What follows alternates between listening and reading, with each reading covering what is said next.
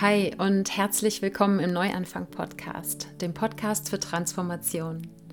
Ich bin Sarah Heinen, zertifizierter Coach und Teacher für Authentizität und selbst seit zehn Jahren auf dem Weg, mein Leben möglichst täglich in Einklang mit meinem authentischen Selbst zu gestalten und zu genießen.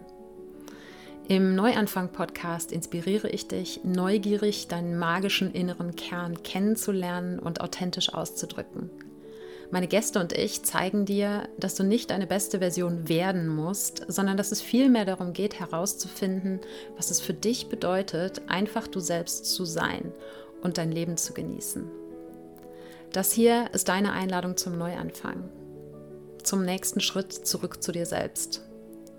Denn meine Vision für dich ist, dass du die Freiheit eines authentischen Lebens erfährst und damit zu einer Gesellschaft beiträgst, in der wir einander in unserem einzigartigen Selbstausdruck und unserer menschlichen Verletzlichkeit akzeptieren und unterstützen. Bist du dabei?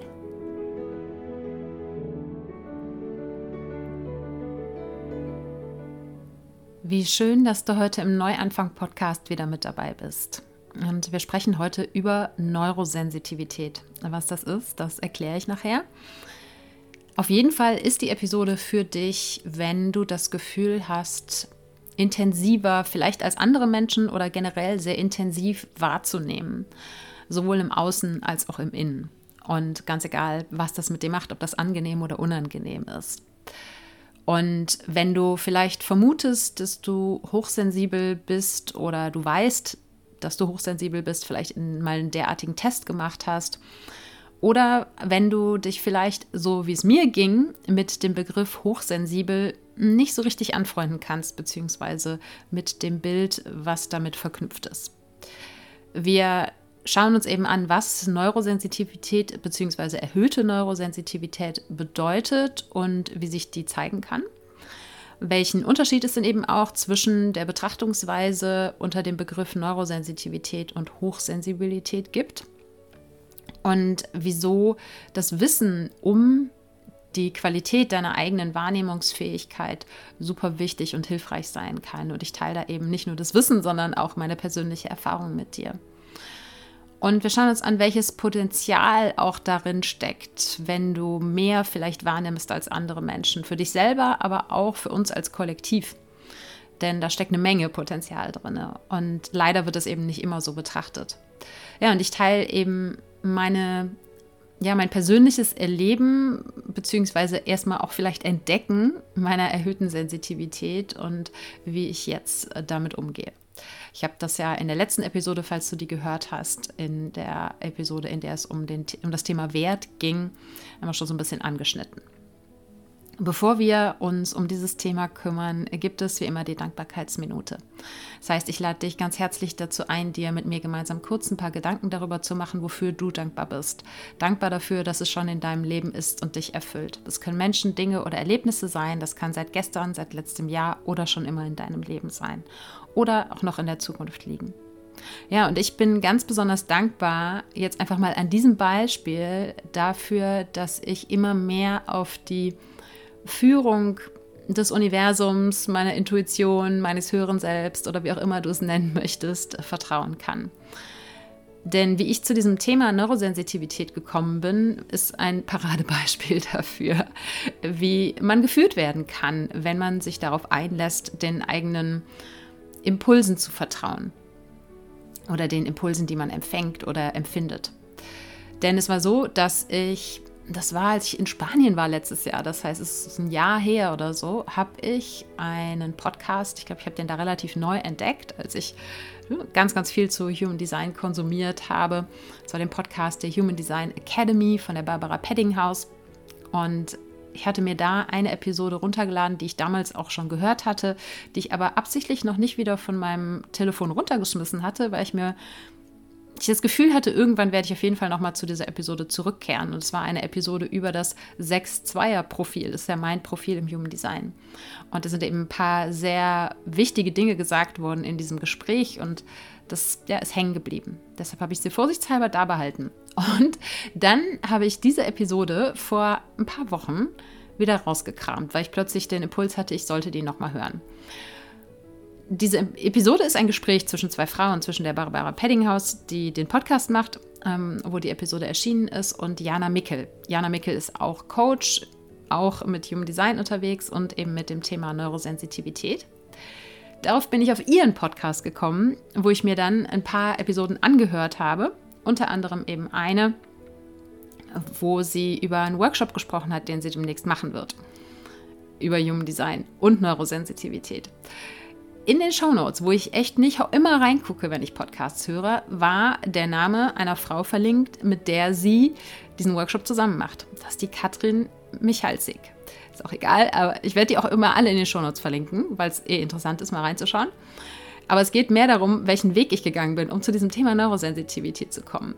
Ja, auch Diana Mickel hatte in ihrem Podcast schon über Neurosensitivität gesprochen, aber ich habe dann auf den Link zu Katrin geklickt. Und Katrin wiederum hatte eine Ankündigung für einen kostenfreien Workshop mit einem Menschen aus der Schweiz, dem Dr. Patrice Wirsch, der eben eine Doktorarbeit über Neurosensitivität geschrieben hat und dazu empirisch geforscht hat und diesen Workshop angeboten hat. Und dann war ich im Workshop zum Thema Neurosensitivität vor zwei, drei Wochen. Und ich erzähle dir das alles nur, um mal klarzumachen, was für verrückte Wege manchmal das Universum geht, wenn wir uns darauf einlassen. So, ich sage ja immer, es ist so wie den Brotkrumen folgen, ja, bei Hänsel und Gretel. Einfach nur so dem einen Hinweis, dann dem nächsten Hinweis. Und ich habe nicht nach Neurosensitivität gesucht, aber dieses Thema hat mich genau zum richtigen Zeitpunkt gefunden. Das heißt, ich bin auch keine Expertin auf dem Gebiet, aber ich habe sehr, sehr schnell sehr viel jetzt gelesen und gelernt darüber und vor allen Dingen habe ich mich in ganz vielen Dingen selber erkannt und ähm, das möchte ich in dieser Episode mit dir teilen. Aber ja, in der Dankbarkeitsminute einfach mal ja, dir zu schildern, wie das gehen kann, wenn du einfach dem Weg vertraust und ähm, wo dich das hinführen kann. Und wenn du auch dem Universum in der Hinsicht vertraut, dass es dich zu den Menschen, Dingen oder Erlebnissen, so wie ich es am Anfang der Dankbarkeitsminute sage, führt, die für dich genau zum jetzigen Zeitpunkt richtig und wichtig sind. Und ich teile jetzt sowohl das Wissen, was ich mir jetzt angeeignet habe in der letzten Zeit, aber ich werde auch alle Quellen dazu in den Shownotes verlinken. Und ich teile, wie gesagt, auch mein persönliches Erleben mit dir, wie natürlich immer hier im Podcast. Und mir war es wichtig, dieses Thema, auch wenn das nicht jetzt im Fokus meiner Arbeit steht oder so, mit aufzunehmen, weil ich glaube, die Wahrscheinlichkeit sehr hoch ist, dass unter den Menschen, die hier zuhören im Neuanfang-Podcast, sehr viele dabei sind, die dieses Thema interessieren sollte, in Anführungsstrichen, von denen ich vermuten würde, nicht nur aus Grund von Statistik oder so, sondern auch aufgrund der Rückmeldungen, die ich bekomme oder ja, den Themen, um die es geht, beziehungsweise auch die Menschen, die sich dann für ein Coaching entscheiden bei mir. Ich glaube, da sind sehr, sehr viele Menschen dabei, die erhöht neurosensitiv sind, auch wenn sie es vielleicht noch nicht wissen. So wie es mir ja auch ein Stück weit ging.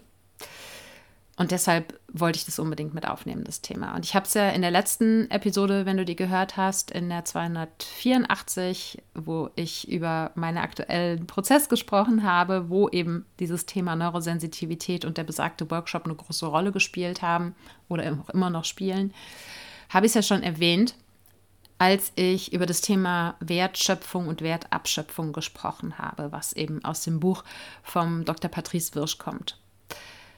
Und ich hatte, wie gesagt, nicht nach diesem Begriff Neurosensitivität gesucht, in keiner Weise, sondern das Universum hat mich einfach zu diesem Workshop und dann zu dem entsprechenden Buch, was er über seine Doktorarbeit geschrieben hat, mm, geführt. Und ich bin super dankbar dafür. Und es ist ganz spannend, weil er selber ist eben auch über seine eigene Geschichte, sein eigenes Erleben, seine eigenen erhöhten Sensitivität zu diesem Thema gekommen. Nicht, weil er Neurowissenschaftler ist, sondern Patrice Wirsch ist eigentlich BWLer, äh, hat aber eben über Sensitivität auch im Unternehmenskontext geforscht und eben eine Doktorarbeit darüber geschrieben. Und aus dieser Doktorarbeit ist ein Buch entstanden, das werde ich dir natürlich auch in den Shownotes verlinken. Und was ich in der kurzen Zeit, in der ich seine Arbeit erst kenne, sehr zu schätzen weiß, ist, dass er eben Wissenschaft und Spiritualität verbindet. Auf welche Weise, da kommen wir gleich zu. Was ganz interessant ist, wenn du jetzt das Gefühl hast, mh, erhöhte Sensitivität, irgendwas, ohne dass ich jetzt vielleicht viel darüber weiß, resoniert mit mir, Du kannst auf der Webseite von Patrice auch einen Test machen, einen Sensitivitätstypentest. Da gibst du dann am Ende deine E-Mail an, weil du dann noch äh, drei Infovideos zugeschickt bekommst für die nächsten drei Tage. Aber dann bekommst du eben ein Ergebnis für diesen Test, ob du erhöhte Neurosensitivität mitbringst und welcher der verschiedenen Sensitivitätstypen du bist. Das werde ich hier im Laufe der Episode noch erklären. Also es kann auf jeden Fall spannend sein. Was mir wichtig ist, ich bin in keiner Weise irgendwie von Patrice beauftragt oder werde nicht bezahlt oder so dafür. Ja? Aber das Wissen hat mir einfach sehr geholfen und deshalb möchte ich es gerne mit euch teilen. Vielleicht noch mal ein bisschen einen größeren Überblick. Die Sensitivitätsforschung, wo eben auch dieser Begriff hochsensibel herkommt, die ist in den letzten 25 Jahren deutlich intensiviert worden, obwohl schon Carl Gustav Jung, vielleicht hast du von dem schon mal gehört, ich habe den Namen bestimmt auch im Podcast schon mal irgendwo erwähnt, ein ganz, eine ganz wichtige Figur in der Entstehung der heutigen äh, Psychologie. Der hat schon vor 100 Jahren vermutet und beobachtet, dass es Menschen mit unterschiedlichen Sensitivitätsleveln, also Wahrnehmungsleveln gibt. Und das hat überhaupt, das keine Wertung drin, sondern es ist einfach nur, manche Menschen nehmen eben mehr als andere wahr. Und das eine ist nicht besser oder schlechter als das andere. Und dann hat sich in den letzten, ja, ich würde so sagen, zehn Jahren, hat sich dieser Begriff hochsensibel weiter verbreitet. Und auch, ja, vorher hat man vielleicht häufig noch eher auch von introvertierten Menschen gesprochen. Und in beiden Begriffen habe ich persönlich mich nie so wirklich wiedergefunden. Ich habe auch mit äh, Maria Anna Schwarzberg, die ein Buch zu dem Thema geschrieben hat über ihre persönlichen Erfahrungen. Das Buch heißt Proud to be Sensibelchen. Das hat auch recht weite Kreise gezogen, das Buch. Mit der habe ich vor einigen Jahren im Podcast auch mal ein Gespräch geführt und habe mich in dem Zusammenhang mit Hochsensibilität mal ein bisschen beschäftigt, habe auch mal einen von den tausend Tests, die es im Internet gibt, gemacht. Und da kam dann immer so raus, ja, kann sein, dass du so ein bisschen hochsensibel bist, aber ja, so richtig konnte ich mich damit einfach nicht identifizieren. Vor allen Dingen auch, weil in der öffentlichen Darstellung, jetzt nicht unbedingt bei Maria im Buch, sondern äh, ja auch im Fernsehen oder so, in welchen Beiträgen, häufig auch die eher, ich sag mal in Anführungsstrichen, negativen Aspekte von Hochsensibilität in den Vordergrund gestellt wurden. Dass es eben Menschen seien, die nicht besonders belastbar sind, die eher, ja, die Stress haben, wenn sie irgendwie in der Stadt wohnen, weil es zu viele Reize gibt und so weiter und so fort. Und so langsam beginnt sich eben dieser Begriff Neurosensitivität als neues Wort für das gleiche Phänomen wie Hochsensibilität durchzusetzen. Und beides meint, man nimmt erhöht wahr. Nur, wie gesagt, bei der Hochsensibilität ist häufig das negative Erleben von intensiven Reizen im Vordergrund gewesen. Und das mag sicher im ersten Moment, wenn man selber auch unter der erhöhten Wahrnehmung in irgendeiner Form leidet, auch eine Erlösung sein, zu wissen, okay, da gibt es irgendwie einen Grund dafür, dass mich intensive Reize mehr stressen als andere Menschen. Aber was ich eben an der neueren Betrachtungsweise und auch an diesem Begriff Neurosensitivität mehr schätze, ist, dass eben die positiven Potenziale mehr in den Vordergrund gerückt werden. Und obwohl dasselbe Phänomen gemeint ist, wird es anders wahrgenommen, alleine auch durch das Wort, weil natürlich ja das Wort sensibel in der deutschen Sprache auch so ein bisschen vorbelastet ist, wogegen das Wort Sensitivität für mein Dafürhalten neutraler wirkt. Und was das andere ist, was mich an dem Thema Hochsensibilität oder an der Darstellung des Themas häufig gestört hat, war eben so, entweder du bist es oder du bist es nicht. Ne? Also bei den Tests, ja, habe ich eben gesagt, kam raus, du bist irgendwie so ein bisschen hochsensibel, ja? aber in der Kommunikation war es immer, entweder du bist es oder du bist es nicht. Und die Theorie rund um die Neurosensitivität sagt eben, dass das ein Kontinuum ist, ja? dass das halt keine, es gibt da keine Abstufung in dem Sinne, okay, du bist jetzt in Stufe 1, 2 oder 3, ja, sondern es ist fließender Übergang. Wie viel du wahrnimmst, was du wahrnimmst und auch wie du damit umgehst. Grundsätzlich ist aber, wie gesagt, das gleiche Phänomen gemeint und es ist auch, egal welchen Begriff man jetzt dafür verwendet, alle sind sich einig, ja, es ist keine Krankheit oder es ist auch keine Laune, die man mal so hat oder so, weil man vielleicht grundsätzlich schon gestresst ist, sondern es ist wirklich ein fundamentales Persönlichkeitsmerkmal, weil es auch auf Unterschiede im Körper, äh, vor allen Dingen im Nervensystem zurückzuführen ist. Und man geht zum jetzigen Zeitpunkt davon aus, auch wenn die Frage noch nicht abschließend geklärt ist, dass ungefähr 50 Prozent von einer erhöhten Neurosensitivität durch sogenannte Sensitivitätsgene, die an verschiedensten Stellen in unserem Genom verteilt sind, ähm, beeinflusst wird. Also das ist einfach schon da, ja, die Anlage ist einfach da. Und dass die anderen 50 Prozent aber eben ganz intensiv auch davon beeinflusst werden, wie man aufwächst, wie man sich entwickelt und wie man gefördert oder nicht gefördert wird und wie man auch im späteren Leben die eigene erhöhte Sensitivität wahrnimmt und aus welcher Perspektive man sie betrachtet. Und ob man auch Tools hat, damit umgehen zu können. Und auch wenn die Frage wissenschaftlich noch nicht beantwortet ist, ich persönlich nehme es bei mir so wahr, dass sich meine erhöhte Neurosensitivität erst entwickelt hat. Nicht nur, weil ich jetzt den Begriff dafür habe, sondern auch, weil ich mich dahingehend in meiner Wahrnehmung in den letzten zehn Jahren ganz, ganz drastisch verändert habe. Da werde ich gleich noch ein bisschen mehr zu erzählen. Um jetzt ein bisschen greifbarer zu machen, was erhöhte Sensitivität oder Neurosensitivität eigentlich ist, schauen wir uns erstmal die offizielle Definition an, die im Moment gehand ja, gehandelt wird sozusagen. Die ist von einem Professor, ich vermute er ist deutschen Ursprungs, ich konnte es nicht rausfinden. Er arbeitet aber in London an der Uni, Professor Dr. Michael Plüß. Und der hat Neurosensitivität definiert mit die Fähigkeit, Umgebungsreize zu registrieren und zu verarbeiten.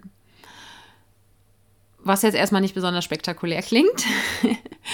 Was aber wichtig ist zu wissen, dass darunter verstanden wird, erstens, Umgebungsreize heißt nicht nur in der äußeren Umgebung, sondern auch in der inneren Umgebung. Ja, das heißt, es geht nicht nur um das, was du siehst und hörst im Außen, sondern auch das, was du in deinem eigenen Inneren wahrnimmst. Gedanken, Emotionen, die Dinge, die in deinem Körper passieren, ja, Eingebungen, die du vielleicht hast und so weiter und so fort. Und der andere interessante Punkt ist, dass es bei dieser erhöhten Sensitivität nicht nur um die bekannten fünf körperlichen Sinne geht, sondern eben auch um die sogenannten Hellsinne. Ja, das heißt, um erhöhte Sinne, ob es jetzt hell wissen, hell hören, hell sehen ist, wo Reize wahrgenommen werden, die noch nicht allgemein anerkannt sind. Ja, das heißt, Eingebungen, die man hat aus der eigenen Intuition, aus dem Hellwissen oder ja, eben vielleicht Stimmen, die man hört, äh, das nichts damit zu tun hat, dass man den Verstand verloren hat oder schizophren ist. So. Oder dass man zum Beispiel Energiefelder wahrnimmt oder Menschen können Auren sehen. Ja? Das sind Dinge, die werden ganz, ganz schnell natürlich immer noch in die ESO-Ecke gestellt und die Menschen werden dann sehr schräg angeguckt. Und da ist es eben super spannend, dass durch die Forschung von dem Patrice Wirsch ein bisschen klarer wird, warum das so sehr in die ESO-Ecke gestellt wird. Und das ist für mich auch einer der ganz wichtigen Aspekte von dem, was ich bisher darüber gelernt habe, über die Neurosensitivität und auch wie die eben sich statistisch in der Bevölkerung verteilt. Dass eben diese Dinge, die manche Menschen wahrnehmen und andere eben nicht, deshalb noch nicht allgemein anerkannt sind, weil eben die Mehrheit der Menschen diese Dinge nicht wahrnimmt. Aber nur weil wir sie nicht wahrnehmen, heißt es ja nicht, dass es sie nicht gibt. Du gehst ja auch davon aus, dass dein WLAN funktioniert, obwohl du das nicht sehen kannst. Du merkst ja nur die Auswirkungen, dass eben du auf deinem Telefon oder auf deinem Computer Internet hast. Genauso wie du weißt, wenn du ein Radio einstellst und den richtigen Sender einstellst, dann hörst du da eine Radiosendung, aber du siehst ja die Radiowellen nicht. Warum soll es nicht auch jenseits von WLAN und Radiowellen nicht auch andere Dinge geben, die du nicht wahrnehmen kannst, für die du aber einfach keine ja, sichtbaren Beweise hast, weil du kein Empfangsgerät dafür hast und weil dein eigenes Nervensystem vielleicht nicht darauf ausgelegt ist, diese Dinge wahrzunehmen. Und dadurch, dass es eben nur aus wirklich statistischer Sicht ein kleiner Prozentsatz der Menschheit ist, die diese Dinge wahrnehmen können, werden sie eben vom Großteil der Bevölkerung dafür belächelt oder sogar verspottet oder eben nicht ernst genommen. Und das alleine finde ich einen ganz, ganz wichtigen Aspekt von der empirischen Forschung, also von Forschung, die auf Umfragen eben basiert und die eben ergeben hat, dass diese Verteilung, wer wie viel wahrnimmt und wer sozusagen erhöht wahrnimmt und wer ähm, ja, in Anführungsstrichen normal wahrnimmt ja, oder wenig wahrnimmt oder sogar sehr wenig wahrnimmt, dass das eben in einer sogenannten Bell Curve verteilt ist. Ja? Das ist die Normalverteilung, dass du halt, stellst dir vor wie ein Berg. Am Anfang geht es ganz sanft den Berg hoch und dann hast du einen großen Gipfel und er ist oben recht breit und dann fällt er am Ende wieder ab und flacht, dann flacht das Ganze am Ende wieder ab. Ja? Das heißt, es gibt eben ganz vorne einen kleinen Anteil von Menschen, die wenigst sensitiv sind. Und dann gibt es eben einen großen Anteil, der in Anführungsstrichen normal sensitiv ist. Und dann gibt es eben wieder einen immer kleiner werdenden Anteil von Menschen, die erhöht sensitiv sind. Und das als in Anführungsstrichen Erklärung dafür, also nicht Erklärung der Hellsinne an sich, aber eben die Erklärung dafür, warum Hellsinne noch nicht allgemein anerkannt sind, weil sie eben auf Reize zurückzuführen sind oder auf Reize antworten, die eben von den meisten Menschen nicht wahrgenommen werden. Diese Erklärung alleine finde ich unglaublich interessant und wichtig. Jetzt ist es aber nicht so, dass jeder Mensch, der eine erhöhte Neurosensitivität hat, gleichzeitig auch Hellsinne hat. Also es gibt halt Menschen, die haben einfach unter den bekannten fünf körperlichen Sinnen einen oder mehrere, die besonders intensiv wahrnehmen. Für mich persönlich zum Beispiel ist es eben das optische Wahrnehmen und das äh, Riechen, was extrem ausgeprägt ist, was sich interessanterweise auch in meinem Human Design Chart wiederfindet. Das kleine Randnotiz. Und ich habe neulich überlegt, wie ich das beschreiben kann. Und ich bin währenddessen spazieren gegangen und dann ist mir aufgefallen, es ist nicht immer so, aber manchmal ist es so, wenn ich zum Beispiel an einer Wiese vorbeigehe, dann sehe ich nicht Wiese, sondern dann sehe ich Tausende von einzelnen Grashalmen. Und das heißt nicht, dass du das nicht wahrnehmen kannst äh, oder ein Mensch, der eben vielleicht wenig sensitiv wäre, dass er die einzelnen Grashalme nicht sehen würde. Der müsste sich aber darauf fokussieren. Und bei mir ist es eben manchmal so, dass ich einfach nur an der Wiese vorbeilaufe, ohne dass ich mich jetzt sonderlich für die Wiese interessiere. Und trotzdem sehe ich ganz viele einzelne Grashalme. Das heißt, ich sehe da kein Phänomen, was nicht da ist, aber ich nehmen einfach viel mehr unterschiedliche Reize wahr als andere Menschen. Das ist etwas, was ich bis vor kurzem nie als besonders betrachtet habe, beziehungsweise auch nie in Frage gestellt habe, ob das nicht andere Menschen genauso sehen. Ja, aber ich, ich schweife schon in meine persönliche äh, Erfahrung ab, aber dazu dann gleich noch mehr. Und was das Riechen angeht, ist es eben, dass ich, ja, ich kann kleinste Spuren von zum Beispiel Schimmel an Lebensmitteln oder sowas, kann ich sofort riechen. Oder auch das Abschmecken von Essen zum Beispiel fällt mir sehr leicht, weil ich sehr fein unterscheiden kann, was wie schmeckt und was wo fehlt. Und das ist natürlich auch ein Stück weit Training. Aber Riechen und Schmecken hängen ja zusammen und ich kann extrem intensiv riechen. Und das zum Beispiel ist etwas, was in den letzten Jahren noch sehr, sehr viel stärker geworden ist. Ja, das heißt, es kann einfach sein, dass du vielleicht gar nicht weißt, dass einer deiner fünf Sinne vielleicht stärker ausgeprägt ist als bei anderen Menschen. Das merkt man dann erst, wenn man in entsprechende Situationen kommt und sich dahingehend dann darüber unterhält. Dass ich zum Beispiel werde ich in meiner Familie immer gefragt, kannst du mal bitte hier dran riechen, ob das noch gut ist oder nicht, ja? Weil du hast ja so eine feine Nase.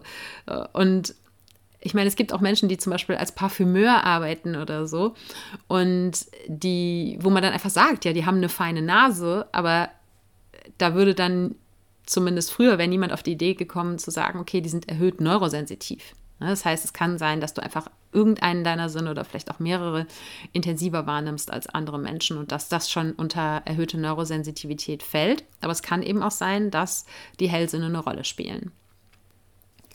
Ganz grundsätzlich, ob jetzt mit oder ohne Hellsinne, geht man davon aus, dass Menschen, die erhöht neurosensitiv sind, vier verschiedene Facetten erleben und mitbringen, die dieses Phänomen genauer beschreiben. Das erste ist ein erhöhtes Bewusstsein von umweltbezogenen Feinheiten. Ne? Hört sich jetzt sehr technisch an. Was damit gemeint ist, eben mehr auch im Außen mitzubekommen, wie das Beispiel mit der Wiese, was ich jetzt gerade gesagt habe. Oder wenn ich mich zum Beispiel im Straßenverkehr bewege, wenn ich Fahrrad fahre, ich kann immer nicht verstehen, wie Menschen irgendwas nicht kommen sehen. Das heißt jetzt nicht, dass ich irgendwie unbesiegbar wäre und nicht auch äh, ne, aufpassen muss, dass ich nicht in irgendwelche Unfälle verwickelt werde oder so. Aber ich nehme so viel wahr und ja, ich sehe dann den Fußgänger, der da lang läuft und sehe, dass ich oder ich weiß, dass ich eben an einem Fußgänger vorbeigefahren bin, der jetzt eventuell mir vors Fahrrad laufen könnte, weiß auch, dass da ein Auto kommt, weil ich das schon hören kann, ja. Und ich habe das alles so im, im Überblick. Und das ist auf der einen Seite gerade im Straßenverkehr kann es sehr, sehr hilfreich sein. Ja? Ist sehr ja, lebenserhaltende Maßnahme sozusagen. Gleichzeitig kann es natürlich eben auch anstrengend sein. Und das ist dann äh, gleich das vierte Phänomen. Ich will jetzt aber nicht vermischen. Ja? Das heißt, es geht um ein, ein erhöhtes Bewusstsein. Und dieses erhöhte Bewusstsein hat eben mit diesen äußeren Faktoren zu tun. Es kann aber eben auch mit einem erhöhten Bewusstsein für das zu tun haben, was in dir selbst vorgeht, eben für deine eigenen Gedanken, Emotionen, und Signale deines Körpers und so weiter und so fort. Der zweite Aspekt ist eine vertiefte Verarbeitung von Informationen. Und hier geht es jetzt wirklich auch darum, das ist auch noch mitten in der Forschung, da wird zum Beispiel jetzt daran geforscht, das auch in Hirnscans alles so sichtbar zu machen, dass Menschen mit erhöhter Neurosensitivität Informationen auf einer anderen Ebene und eben ja, ich will nicht sagen länger oder intensiver verarbeiten, aber die machen mehr mit den Informationen sozusagen. Und das ist zum Beispiel etwas, wo ich mich total drin wiederfinde. Was, wenn du mir eine Information gibst, was dann alles in mir mit dieser Information passiert, das geht manchmal auf keine Kuhhaut. Und da merkst du auch schon hier wieder, ja, es hört sich vielleicht auf den ersten Blick positiv an dass man sagt, das ist eine vertiefte Informationsverarbeitung, als wenn es besser wäre, wenn man das nicht tun würde. Auf der anderen Seite kann es eben wahnsinnig anstrengend sein, wenn man jede Information, die man aufnimmt, ob jetzt bewusst oder unbewusst, mental wiederkaut, nenne ich es jetzt mal. Ich glaube, dass ich zum Beispiel dadurch sehr viele Zusammenhänge herstelle, wo von zum Beispiel dieser Podcast hier profitiert, die vielleicht andere Menschen nicht herstellen. Und das kann natürlich cool sein, weil es ja dir vielleicht andere Perspektiven eröffnet oder so. Aber auf der anderen Seite äh, ja, ist es in meinem Kopf manchmal auch ganz schön anstrengend. Die äh, dritte Facette ist eine erhöhte emotionale Reaktivität und Empathie. Man weiß aus Beobachtungen, dass Menschen, die erhöht Neurosensitivität sind, ein sehr feines Gespür auch für die Bedürfnisse von anderen haben und dass sie häufig emotional tief berührbar sind. Und auch das wieder kann etwas Wunderschönes sein, aber auch etwas sehr Anstrengendes sein. Und man geht davon aus, dass die erhöht neurosensitiven Menschen aufgrund dieser Fähigkeiten häufig auch in sozialen Situationen sehr engagiert sind, um es mal relativ neutral zu, formulieren. Dass sie einfach immer auch sehr auf ihre Mitmenschen bedacht sind und sich vielleicht manchmal darüber selbst ein bisschen vergessen. Kommen wir gleich nochmal zu und äh, kommt dir vielleicht bekannt vor aus deiner eigenen Geschichte, aus meiner eigenen Geschichte, vielleicht auch. Und der vierte Faktor ist eben eine erhöhte Anfälligkeit für Überstimulation. Und das ist der Aspekt, der in der Kommunikation rund um die Hochsensibilität eben meistens in den Vordergrund gestellt wurde. Wogegen die anderen Aspekte, die, auch wenn ich gesagt habe, sie können in der auf die Dauer oder wenn man nicht die richtigen Tools hat, um damit umzugehen, auch anstrengend sein. Die ersten drei Faktoren, also das erhöhte Bewusstsein, die vertiefte Verarbeitung und die erhöhte Empathie. Aber grundsätzlich sind das ja positive Eigenschaften beziehungsweise Eigenschaften, die man auf eine positive Art und Weise nutzen kann, die man wirklich als Potenzial nutzen kann, als Vorteil nutzen kann. Wogegen eben die erhöhte Anfälligkeit für die Überstimulation durch zum Beispiel eben Umgebungsreize in der Stadt oder so eben eher das negative Wahrnehmen ist und der Aspekt, der eben im Zusammenhang mit der Hochsensibilität häufig in den Vordergrund gestellt wurde. Und aus diesen vier Facetten von erhöhter Neurosensitivität hat man eben herausgefunden, beziehungsweise das ist auch ein großer Teil von der Doktorarbeit von Patrice, hat der eben Umfragen dazu gemacht, im vor allen Dingen Arbeitskontext, ja, wie diese vier Facetten, die Teil der erhöhten Sensitivität sind, wie die konkret im Alltag, im Arbeitsalltag zum Ausdruck kommen. Und das eine ist eben vor allen Dingen die erhöhte Empathie und er nennt es Prosozialität. Ne? Das heißt eben, dass erhöht sensitive sehr feinfühlig im Umgang mit anderen Menschen sein können. Und das natürlich eben ein Vorteil im Arbeitskontext sein kann. Und der andere Aspekt ist eine erhöhte Kreativität und Innovationsfähigkeit. Und das natürlich, wie gesagt, Patrice ist eigentlich BWLer, etwas, was im Unternehmenskontext wahnsinnig interessant sein kann und wo die ganze Forschung rund um die Neurosensitivität eben, denke ich, in den nächsten Jahren und Jahrzehnten noch sehr große, einen sehr großen Beitrag leisten kann, dass da eben auch ein Umdenken stattfindet, gerade in der Arbeitswelt. Denn nur weil jemand diese Fähigkeiten mitbringt, ja, sowohl die Empathie und die Prosozialität als auch die Kreativität und die Innovationsfähigkeit, heißt es ja nicht, dass automatisch diese Fähigkeiten in dem Unternehmenskontext auch zur Geltung kommen können. Wir wissen alle, ja, dass je nachdem, in welchem Unternehmen man arbeitet, wie die Verhältnisse dort sind, wie die Strukturen sind, wie die KollegInnen sind, wie die ChefInnen sind und so weiter und so fort, dass nicht jeder mit all seinen Stärken und Besonderheiten dort gesehen wird und die Möglichkeit zur Entfaltung hat. Und das ist eben auch was, und deshalb hat Patrice das eben auch im Unternehmenskontext erforscht, wo er sagt, da geht noch ganz, ganz, ganz viel Potenzial der Menschheit im Moment verloren, weil die Menschen mit erhöhten Neurosensitivität meistens im klassischen 9 to 5 oder eben eher 80 Stunden und Ellenbogenmentalität und so weiter eher untergehen und gar keine Chance haben, mit ihren Fähigkeiten wirklich zu brillieren und wenn dann noch dazu kommt, dass vielleicht äh, die vorgesetzte Person eher wenig sensitiv ist, dann prallen da Welten aufeinander und dann kann, egal wie viel Potenzial in einer erhöht neurosensitiven Person steckt, sie dieses Potenzial eben nicht gewinnbringend nutzen. Und eben nicht nur für sich selber, sondern auch nicht fürs Unternehmen. Und da gibt es aber erste große Unternehmen und erste Strömungen auch, dass ne, sogenannte Neurodiversitätsprogramme eingeführt werden, werden, dass eben Menschen, die auf diesem Spektrum der erhöhten Neurosensitivität eben eher auf dem wirklich erhöhten Ende liegen, dass die ein entsprechendes Umfeld bekommen, was ihren eigenen Bedürfnissen entspricht und dadurch eben ihr Potenzial dann auch wirklich voll entfalten können. Und da gibt es aber mit Sicherheit noch sehr, sehr, sehr viel zu tun. Durch die Ausführungen über die verschiedenen Facetten der erhöhten Neurosensitivität und wie man die nutzen kann, ist jetzt vielleicht auch schon klar geworden, man kann sie eben auf dienliche Art und Weise nutzen und sie können einem das Leben eben auch schwer machen, abhängig davon, in welchem Umfeld man sich bewegt und auch wie man selber gelernt hat, mit dieser erhöhten Wahrnehmungsfähigkeit selbst umzugehen. Und ich habe vorhin schon mal erwähnt, ja, man geht im Moment davon aus, 50 Prozent sind genetisch vorbestimmt und 50 Prozent liegen an der eigenen Entwicklung. Und jetzt kommen da, um das klarer zu machen, eben die sogenannten Sensitivitätstypen ins Spiel. Und da hat Patrice in seiner Doktorarbeit eben ein Koordinatensystem entwickelt. Die Sensitivitätstypen hat jemand anders herausgefunden oder definiert, aber er hat dieses Koordinatensystem erstellt, um besser greifbar zu machen, wie man sich das vorstellen kann.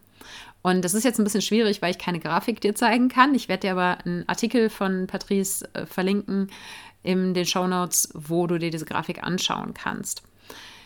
Und die vier Sensitivitätstypen sind eben auch die, auf denen der Test basiert, den ich vorhin erwähnt habe und den du vielleicht auch schon gemacht hast oder vielleicht noch machen wirst, um herauszufinden, welcher dieser vier Typen dir momentan entspricht. Und momentan entspricht es eben ein wichtiger Faktor, weil man da eben dran arbeiten kann. Man kann natürlich sich nicht irgendwelche Gene herbeizaubern, die man nicht hat. Ja, das heißt, wenn man schon bei den 50 genetischen Prozent eher zu denen gehört, die die Sensitivitätsgene nicht haben, das weiß man natürlich nicht, ja, dann kann man die nicht herzaubern, aber die 50 Prozent Entwicklung, die, damit kann man arbeiten. Ne?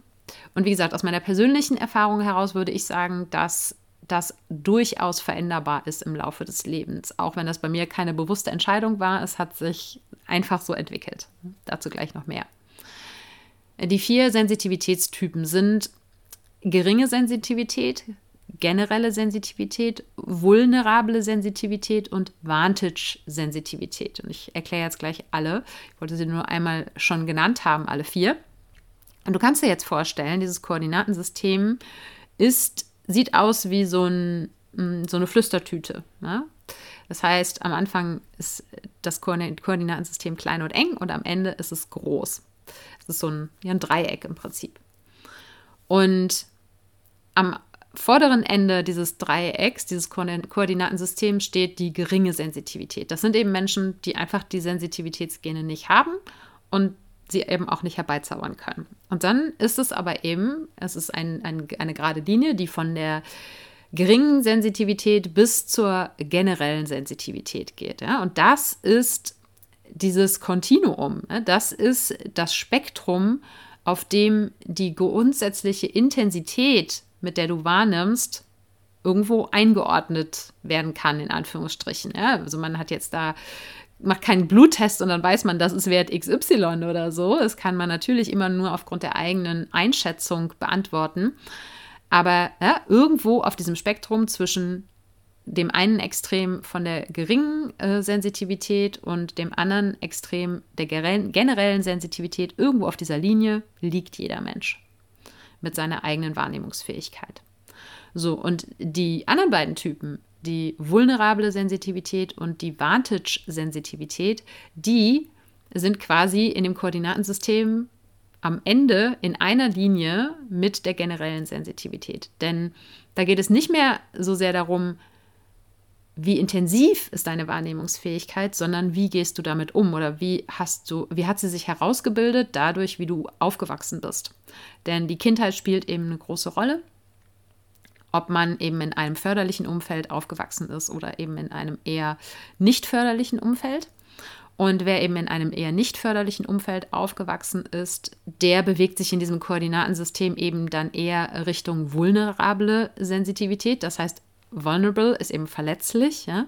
Das heißt, dann werden eher die negativen Aspekte wahrgenommen. Dann ist es eben vielleicht eher die erhöhte Anfälligkeit für Überstimulation, für äußere Reize, ne, die man wahrnimmt. Und dann ist es vielleicht etwas, was einem das Leben eher schwer macht, als dass man ein Potenzial darin ähm, sieht. Wenn man in einem eher förderlichen Umfeld aufgewachsen ist oder im Laufe des Lebens ne, Tools ähm, gewonnen hat, mit denen man ähm, die eigene Sensitivität richtig einsetzen kann, man sich gut um sich kümmern kann. Was das ist, da komme ich gleich noch zu dann bewegt man sich von der generellen Sensitivität eher in die sogenannte Vantage-Sensitivität. Das heißt, Vantage kommt von Advantage im Englischen, bedeutet Vorteil. Das heißt, dann sind eher die positiven Aspekte aus der Neurosensitivität wirklich wahrnehmbar und spürbar. Und man kann das vielleicht auch so ein bisschen verallgemeinern, dass Menschen, die eher in der vulnerablen Sensitivität sind, eher aus dem Verstand heraus leben und versuchen, ihr Leben rational zu bestreiten und dann, deshalb natürlich mit der erhöhten ähm, ja, Stimulation vielleicht auch grundsätzlich überfordert sind, beziehungsweise wenn sie vielleicht sogar irgendwelche Hellsinne haben, ja, da mit dem Verstand nicht so richtig mit klarkommen. Wogegen jemand, der eben in der Vantage-Sensitivität ist, ein eher intuitionsbasiertes Leben führt, egal welche und ob er jetzt irgendwelche Hellsinne hat, ja, aber der sich eben eher von seiner Wahrnehmung führen lässt, als von den Geschichten aus dem eigenen Verstand. Das ist natürlich alles jetzt sehr generell gesprochen, aber ich finde diese Einteilung, vor allen Dingen, wenn du dir das Ko Koordinatensystem bitte mal anschaust, wie gesagt, es ist ein bisschen schwer hier zu beschreiben, aber wenn du dir das mal anschaust, den entsprechenden Blogartikel dazu mal durchliest, dann kommt das vielleicht noch ein bisschen klarer rüber als jetzt hier im Podcast. Was aber jetzt der interessante und entscheidende Faktor dabei ist, ist, dass man sich eben, egal wo man da jetzt steht, es sei denn, man steht ne, ganz ähm, am linken Spektrum bei der geringen Sensitivität, man kann sich nicht weiter Richtung rechts, also Richtung Intensität der eigenen Wahrnehmung weiterentwickeln, aber man kann sich zum Beispiel aus der vulnerablen Sensitivität in die Vantage-Sensitivität entwickeln. Das heißt, egal wie du aufgewachsen bist, du bist da nicht Opfer deiner Umstände, sondern du kannst, wenn du das Gefühl hast, dass du erhöht wahrnimmst und wenn du vielleicht auch im Moment noch das Gefühl hast, dass es eher anstrengend ist, kann man sich mit den entsprechenden Tools und mit der entsprechenden, mit dem entsprechenden Mindset auch, wenn man sagt, okay, das ist nicht etwas, was eine Krux ist, sondern das ist etwas, wo ein Potenzial drin liegt, kann man sich in Richtung der Vantage-Sensitivität weiterentwickeln. Das heißt, wenn du den Sensitivitätstypentest machst, dann bekommst du eh ne, von Patricia dann entsprechende Infovideos hinterher zugeschickt, der das dann auch alles nochmal erklärt. Aber wenn jetzt bei dir eben vulnerable Sensitivität oder generelle Sensitivität rauskommt, dann heißt das nicht, dass du dich nicht Richtung der Vantage-Sensitivität entwickeln kannst und die Potenziale, die in der erhöhten Wahrnehmung drinne stecken, für dich auch nutzen kannst. Und damit möchte ich jetzt noch als Abschluss ein bisschen mehr über meine persönlichen Erfahrungen erzählen. Ich habe das eine oder andere jetzt schon mal eingestreut. Aber durch die Beschäftigung mit dem Thema ist mir im Rückblick klar geworden oder ist meine Interpretation, dass sich meine erhöhte Sensitivität eigentlich erst eben in den letzten zehn Jahren rausgebildet hat. Mit Sicherheit waren die Anlagen natürlich da, vor allen Dingen die sensorischen Anlagen, also die Anlagen bezüglich der fünf körperlichen Sinne. Aber gerade die Intuition, das Hellwissen, was ich empfinde, was ich erlebe, das hat sich definitiv in den letzten Jahren ganz krass entwickelt im Vergleich zu früher. Ich bin, da finde ich mich eben auch in dieser Beschreibung wieder, ich bin früher eben ein sehr, sehr verstandesbasierter Mensch gewesen und habe mich erst dahin entwickelt, sehr auf Basis meiner eigenen Intuition zu leben. Und dass sich aber auch die sensorischen Sinne, also die körperlichen Sinne in den letzten zehn Jahren geschärft haben, habe ich zum Beispiel in Verbindung damit gebracht, dass ich ja vor, ich weiß gar nicht, aktuell vor neun Jahren, zehn Jahren, keine Ahnung, auf vegane Ernährung umgestiegen bin. Und ich hatte damals das Gefühl nicht nur, dass ich mehr schmecke und mehr rieche, also differenzierter schmecke und, schmecke und rieche, sondern ich hatte eben auch damals, das war das, was ich immer schwer beschreiben konnte, da gibt es garantiert auch, ich weiß jetzt nicht in welchen Episoden, auch irgendwelche Beschreibungen von mir oder Versuche von Beschreibung, immer das Gefühl hatte, es hat sich so ein Schleier gelüftet und ich sehe nicht nur die Welt anders, wirklich mit meinen Augen, sondern eben auch mit einem anderen Bewusstsein. Und ich sehe Zusammenhänge anders. Ich bin der Überzeugung, dass bei mir die Ernährung da eine große Rolle gespielt hat. Und dass ich dann eben auch begonnen habe, mehr Zeit in der Natur zu verbringen, dass ich gelernt habe, alleine zu sein mit mir, dass ich unglaublich viel Selbstreflexion betreibe, dass ich meditiere und so weiter, dass das alles Aspekte sind, die dazu beigetragen haben, dass sich meine Wahrnehmung intensiviert hat. Und dass ich intuitiv Dinge wahrnehme, dass ich zum Beispiel manchmal im Coaching ist manchmal schon echt spooky. Ich weiß manchmal, was die Menschen sagen werden, auch wenn es sich nicht aus dem Zusammenhang herauslesen lässt wo es jeder sagen würde, okay, das ist jetzt das nächste Logische, was sie sagen, sondern ich weiß schon vorher, was sie sagen, manchmal sogar den genauen Wortlaut und dann sagen die das wirklich und das ist echt manchmal wirklich spooky. Da habe ich manchmal echt krasse Gänsehaut und auch diese Gänsehaut übrigens ist ein Phänomen, was von vielen Menschen beschrieben wird, die erhöht neurosensitiv sind, dass so eine Ganzkörpergänsehaut immer ein Zeichen von Wahrheit und von Resonanz ist und dass das etwas ist, was eben mit den entsprechenden Nerven zu tun hat, die oben am Kopf äh, beginnen, oben an der Kopfspitze und eben ne, am Rücken entlang gehen. Und das ist etwas, was so viel krasser geworden ist oder was ich überhaupt das erste Mal vor einigen Jahren erlebt habe, dass wenn ich irgendwo etwas lese oder höre, dass ich diese krasse Gänsehaut oder diese krasse Aktivierung meiner Nerven wirklich wahrnehme und das für mich eben ein Zeichen von Wahrheit ist, von Resonanz. Ne? Wahrheit im Sinne von meine Wahrheit, nicht die endgültige Wahrheit. Das sind so ein paar Dinge, die ich wahrnehme. Ich habe jetzt, ich sehe keine Auren. Ich beginne damit zu experimentieren, dass ich Energiefelder wahrnehmen kann. Aber das ist alles noch sehr neu, aber ich glaube, dass das durchaus noch Potenzial hat, sich auch weiterzuentwickeln. Einfach weil es auch etwas ist, was man trainieren darf und kann und auch in Anführungsstrichen muss. also man muss das natürlich nicht, aber wenn man es bewusster wahrnehmen und einsetzen will, dann geht es eben darum, auch die eigene Wahrnehmung zu schärfen durch Training in Anführungsstrichen. Und Training heißt für mich in diesem Falle eben zum Beispiel Meditation, heißt mich mit Energiearbeit äh, zu beschäftigen, die Energie meines eigenen Körpers wahrzunehmen, damit zu experimentieren, wie es ist, Energie von anderen Menschen wirklich auf einem viszeralen Level, also ne, an mir selber mit meinem eigenen Körper wahrzunehmen. Und ich bin total gespannt, was da sich noch alles entwickeln wird. Aber das ist eben etwas, was mir auch erst bewusst geworden ist durch die Coaching-Ausbildung, dass ich da gewisse Fähigkeiten habe oder dass ich gewisse Wahrnehmungen habe, die nicht jeder hat, weil wir haben im Rahmen der Coaching-Ausbildung in Testcoachings, also wir haben uns gegenseitig gecoacht und haben dann darüber reflektiert, wie wir was wahrnehmen und durch was wir etwas als in Anführungsstrichen richtig wahrnehmen oder als relevant für die Person, die uns gegenüber sitzt und so weiter und so fort. Und da weiß ich nämlich noch wie heute, dass ich mit der Kollegin, mit der ich da gecoacht habe, ich saß ihr gegenüber und dann habe ich gefragt, ach, ist das bei dir nicht so, als wenn du das Gefühl hast, dass der jemanden Eimer kaltes Wasser über den Kopf schüttet und dir das den Rücken runterläuft. Und die hat mich angeguckt wie ein Auto. Ich wusste überhaupt nicht, wovon ich rede. Und das war so das erste Mal, dass mir klar geworden ist, okay, das hat also nicht jeder. Deshalb sage ich, es ist einfach interessant, diese Dinge zu verstehen, ja? also einfach indem man das Wissen aufnimmt und sich dann mit diesem Wissen selber zu beobachten und zu gucken, wo nehme ich vielleicht Dinge wie wahr und dann sich auch mal mit anderen darüber auszutauschen, wie nimmst du das denn wahr? Nimmst du das eigentlich anders wahr? Wir stecken ja alle nur in unserem eigenen Körper drinne und wir wissen eben nie, wie sehen jetzt andere die Welt. Also natürlich, wir haben uns darauf geeinigt, das ist die Farbe Rot.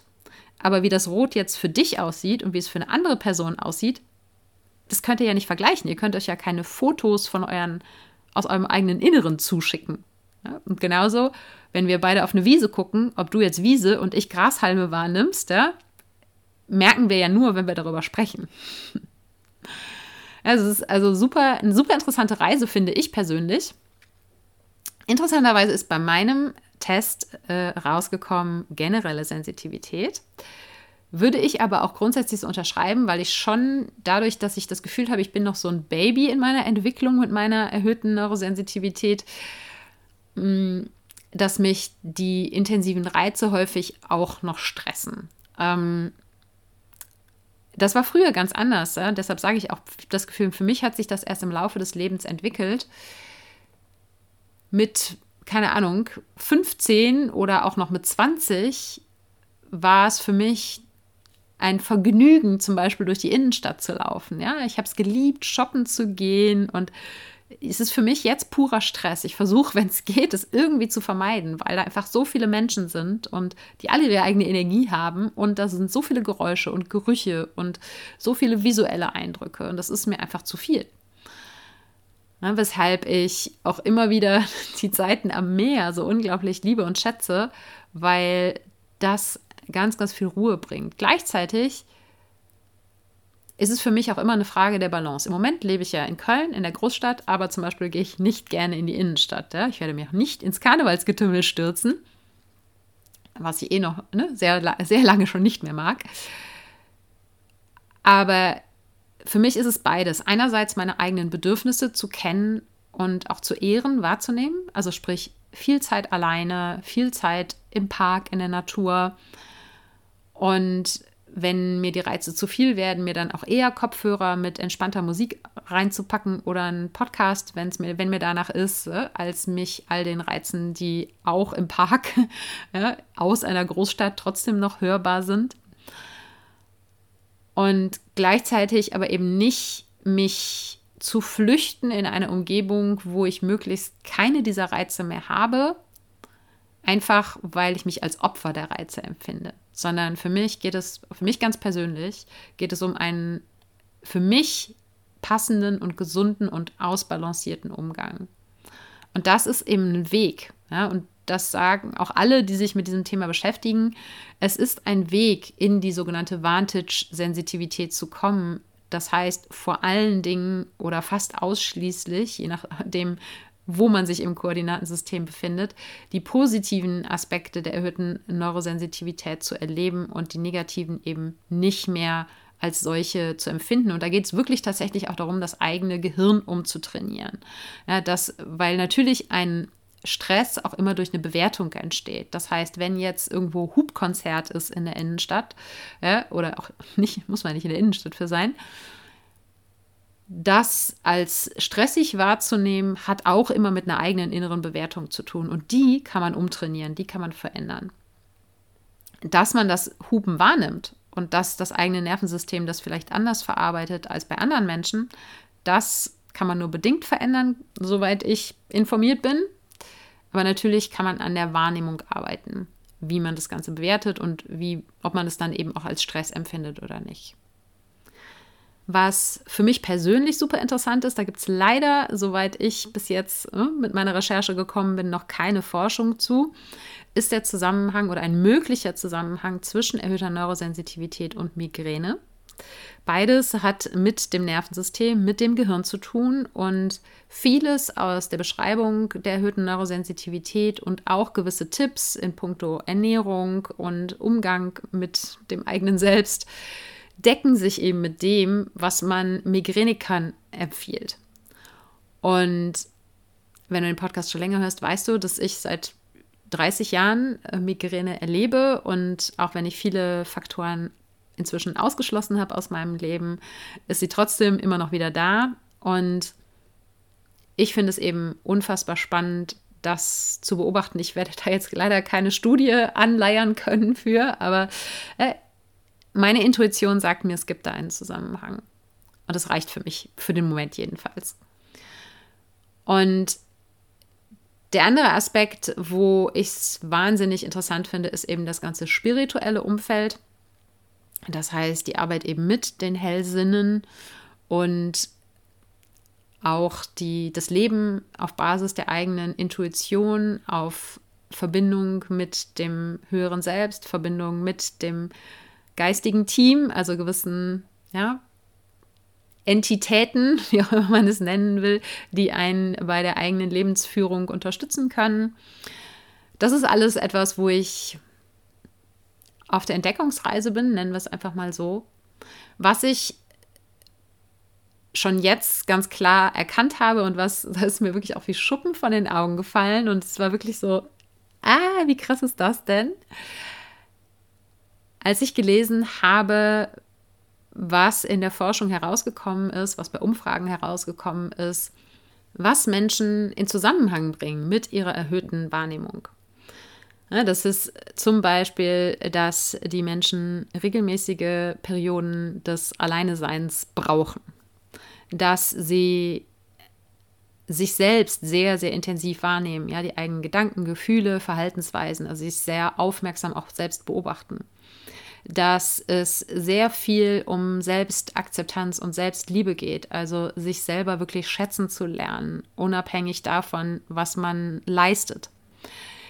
Dass es um Selbstmitgefühl geht, das heißt, mit sich selbst liebevoll umzugehen. Dass diese Menschen häufig eine Form der kontemplativen Praxis haben, also Meditation, Achtsamkeit, Qigong, Tai Chi oder ähnliches oder Yoga dass sie intensiv die Verbindung mit der Natur suchen, dass sie sich mit emotionaler Selbstregulierung beschäftigen dürfen. Das heißt, dass sie einerseits lernen, ihre eigenen Emotionen wirklich zu spüren und wahrzunehmen und auch ernst zu nehmen, dass sie aber gleichzeitig auch trainieren, die eigenen Emotionen ein Stück weit von den eigenen Verhaltensweisen zu trennen, also sprich eben den Raum zwischen Reiz und Reaktion zu schaffen und dass sie ein Gefühl für den Sinn des Lebens haben, beziehungsweise dass sie auf der Suche nach dem Sinn des Lebens sind. Das alles sind Themen, die Menschen mit ihrer erhöhten Wahrnehmungsfähigkeit in Zusammenhang bringen. Und kommt dir irgendwas davon bekannt vor? All das sind Themen, mit denen ich mich hier im Neuanfang-Podcast beschäftige, weil ich mich persönlich damit beschäftigt habe oder auch immer noch weiterhin beschäftige.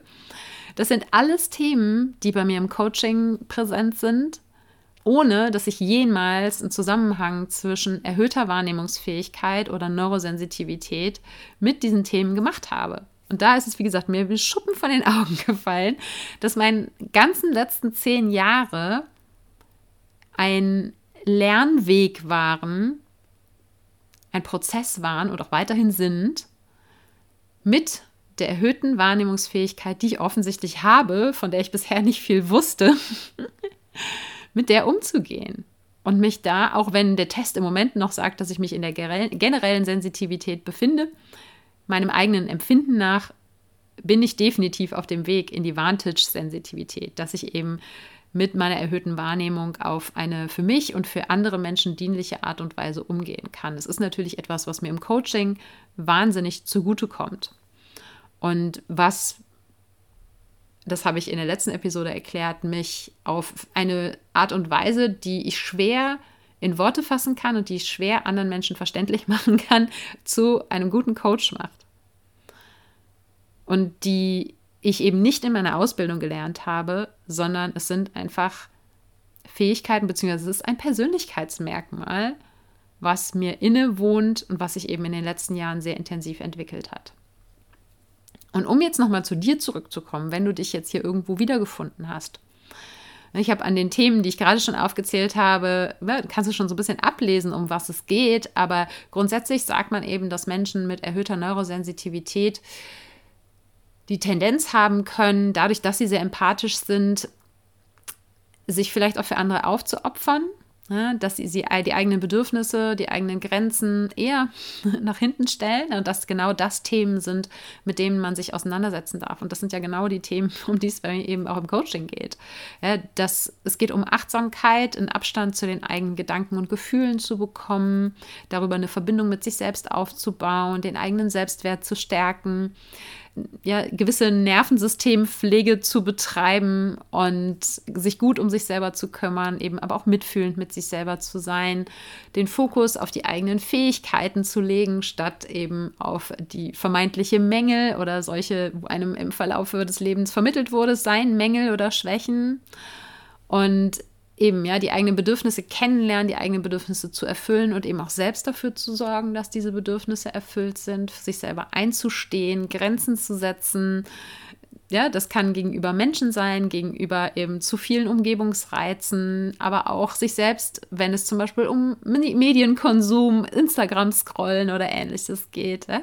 Also alle diese Themen, um die es im Prinzip im Neuanfang-Podcast geht, alles diese sind Dinge, wenn du das Gefühl hast oder wenn der Test sagt, dass du erhöht neurosensitiv bist, dass es Themen sind, wo du dich herzlich eingeladen fühlen darfst, dich damit zu beschäftigen.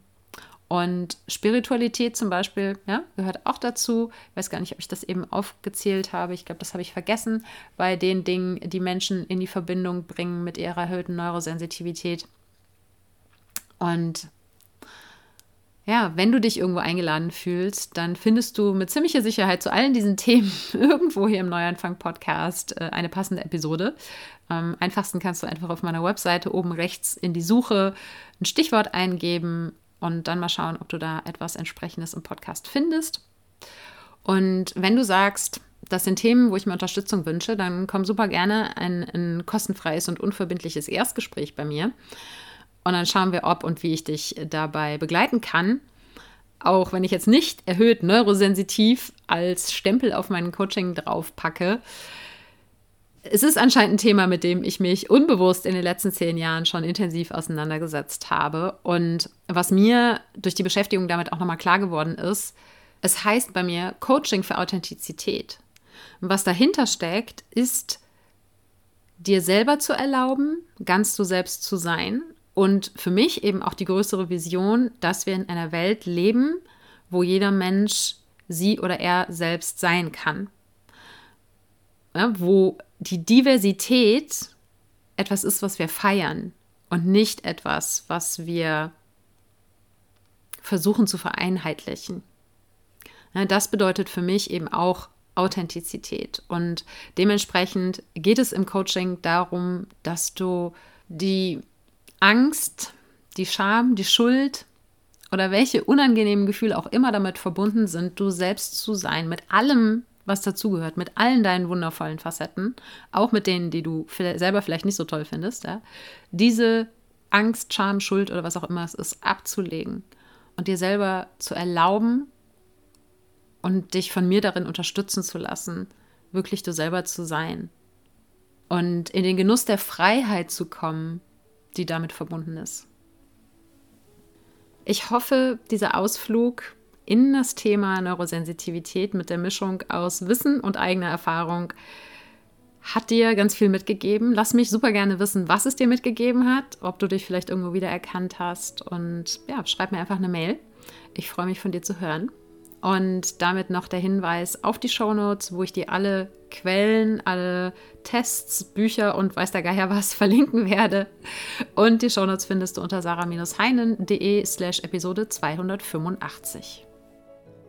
Ich danke dir von Herzen für dein Zuhören und deine Zeit und freue mich, wenn du auch in der nächsten Episode wieder dabei bist. Wenn du dich jetzt vom Neuanfang-Podcast inspiriert fühlst, nutz das Momentum und geh los ins authentische Leben. Und wenn du dich fragst, was dein nächster Schritt hin zu dir selbst sein könnte, mit dem Step into Self Quiz auf meiner Webseite findest du es in wenigen Minuten heraus. Das gibt's unter sarah-heinen.de slash quiz und Sarah ohne H geschrieben. Und jetzt wünsche ich dir einen wundervollen Tag und sei du selbst.